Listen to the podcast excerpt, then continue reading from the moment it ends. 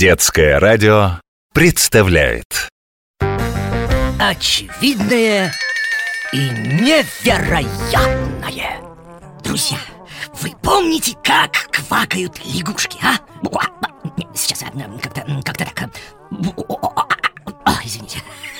Кажется, я упустил важную часть церемонии. Приветствие. Итак, здравствуйте. В эфире очевидное и невероятное я, Семен Семенович Загорулько Сегодня в нашей программе речь пойдет о неуловимых обитателях морских глубин Илья Твердохлебов пишет Уважаемый профессор, я мечтаю стать океанологом И меня интересует вопрос, кто такие квакеры? Ну что ж, попробуем разобраться Впервые квакеры были обнаружены морскими военными судами Специальная аппаратура фиксировала странные хлюпающие звуки в глубинах океана неизвестного происхождения. Звуки были разными по продолжительности и по тону, но большинство напоминало протяжное кваканье лягушки. Именно поэтому неизвестные объекты и получили название квакеры, которое впоследствии было зафиксировано в официальных документах. Звуки фиксировались в разных районах океана. Срочно была создана комиссия, чтобы выяснить, кто или что является источником этих звуков.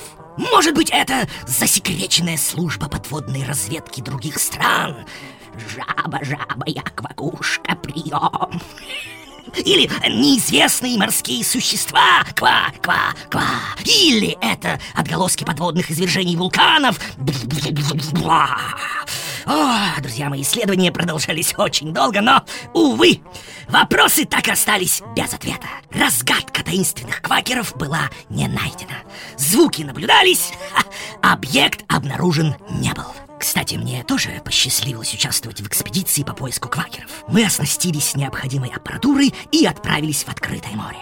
Через какое-то время наши радары начали улавливать непонятные квакающие звуки. Мы ликовали! Квакеры где-то здесь! Мы шли за звуком несколько часов. Внезапно приборы показали, что звук направляется прямо на нас. Тут нам стало по-настоящему страшно.